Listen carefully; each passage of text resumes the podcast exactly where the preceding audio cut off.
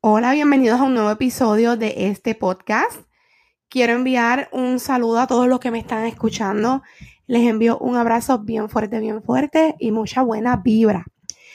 El episodio pasado estuvimos hablando de lo que es este, eh, la angustia, la ansiedad eh, y el miedo ante toda esta situación.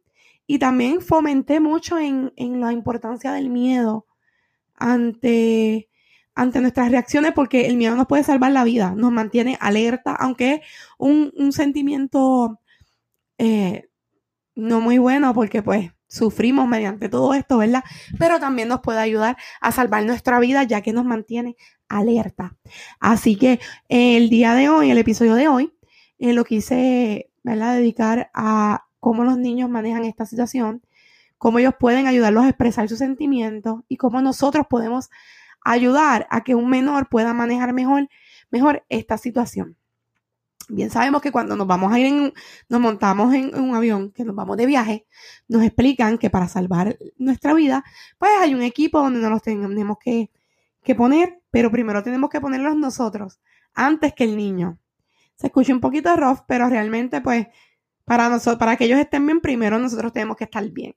Así que por eso es que he visto muchas ayudas psicológicas a diferentes partes, he visto muchas cosas por parte del sur, he visto muchas cosas en las redes sociales, talleres, todo esto va dirigido a los adultos, pero es, porque es importante enfatizar, ¿verdad? En, educar eh, el adulto para que el adulto pueda educar al niño.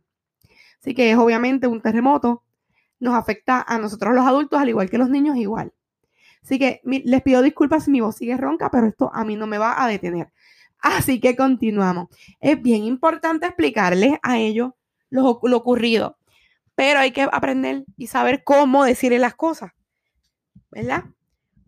De una forma, de un vocabulario que ellos puedan entender. Explicarles, pero de una forma más simple, porque tal vez ellos saben lo que es un terremoto, pero no, no entienden qué es un sismo, las réplicas, las consecuencias, y depende de la madurez de ellos, pues hay que saber cómo explicarle las cosas. Ahora bien, no podemos desviar. No podemos desviar que es importante que ellos entiendan que el miedo que, que, provocan estos terremotos, o sea, ellos tienen que comprender eso.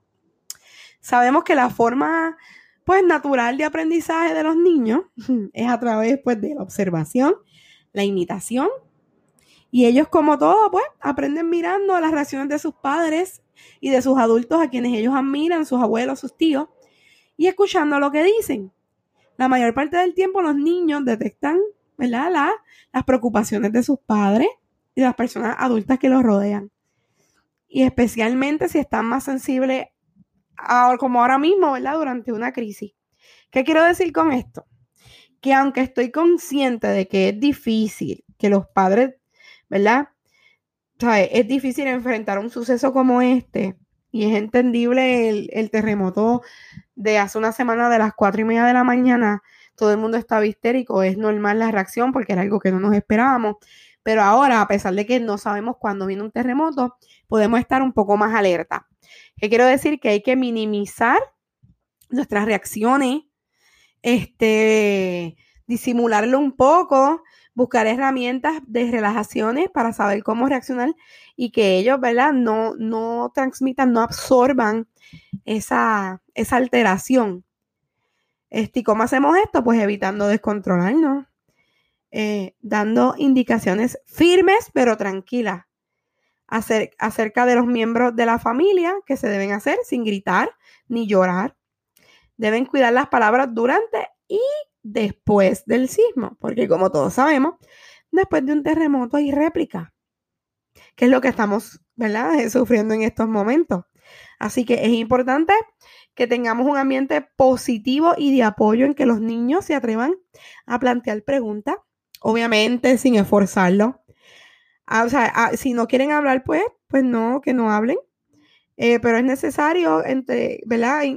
que ellos aprendan cómo comunicarse, cómo lo hacemos, mira, mediante dibujo, ellos pueden expresarlo en dibujo, en juego, que ahí pueden expresar sus, sus miedos, o escribiéndolo. Todo depende de la madurez del niño y cómo esté, pues, ¿verdad? Emocionalmente. Los padres deben prepararse para tener que, que, repetir explicaciones muchas veces porque a ellos se les olvidan o es difícil aceptar pues la realidad de estos momentos. Los niños necesitan sentir que sus padres validan sus sentimientos y que sus preguntas e inquietudes son escuchadas. Ellos, ¿verdad? Tienden a personalizar sus miedos o otras preocupaciones excesivas de sus padres, porque es que ellos estaban observándolos todo el tiempo e imitando, como dijo ahorita, y de su familia. Es indispensable tener una actitud tranquilizadora y hacer sentirlos seguros, tanto en su casa como si cuando pase todo esto van, van para la escuela y experimentan algún estrés postraumático este, cuando vayan a la escuela. Y este, mm, deben hacerse problema, o sea, si van a hacer alguna promesa, si van, mm, eviten hacer las cosas irreales. Tienen que ser bien sinceros. O sea, no mientan, no digan, no, no va a temblar. Porque pues no es la realidad y entonces ellos no se van a sentir seguros ni en confianza de comunicarse. Hay que motivarlos a hablar en estas situaciones y si no quieren, pues como dije ahorita, que no se obliguen, simplemente hay que buscar alternativas, como mencioné ahorita, hacer una lista, escribir expresiones, dibujos, a veces pues mediante diferentes tipos de juegos y dinámicas, ellos expresan sus miedos y se pueden desahogar. También este, muchos niños canalizan estas emociones de una forma física. ¿A qué me refiero? Dolores en el estómago, puede ser alteraciones en el sueño como pesadillas o pérdida de este. También ellos pueden expresar miedos a morir, pues como no saben canalizar. Eh, los sentimientos, pues todo lo puede, tal vez lo categoriza en una palabra. So, es importante estar alerta a estas señales que ellos tal vez no saben comunicar de una forma verbal, pero lo hacen de diferentes maneras. Respecto a las noticias, pues obviamente es recomendable que ellos no la vean. Eh, si la vean que sea bien poco, porque estos son unas imágenes desgarradoras que se ven. Entonces esto agudiza ansiedades y fomentan tristeza. Estas escenas los pueden perturbar hasta confundir porque si le decimos que todo va a estar bien, que sí, que va a temblar, pero que no va a haber ningún daño o como le quieran explicar y entonces de la nada ven en la televisión imágenes desgarradoras, pues se confunden. Y aquí hay una, entonces una información contradictoria. Es importante saber que el niño que haya experimentado traumas o pérdidas anteriores a esta, pues obviamente ellos van a estar más vulnerables y pueden necesitar una atención más especial. Y la pregunta de hoy es, ¿vivimos o sobrevivimos?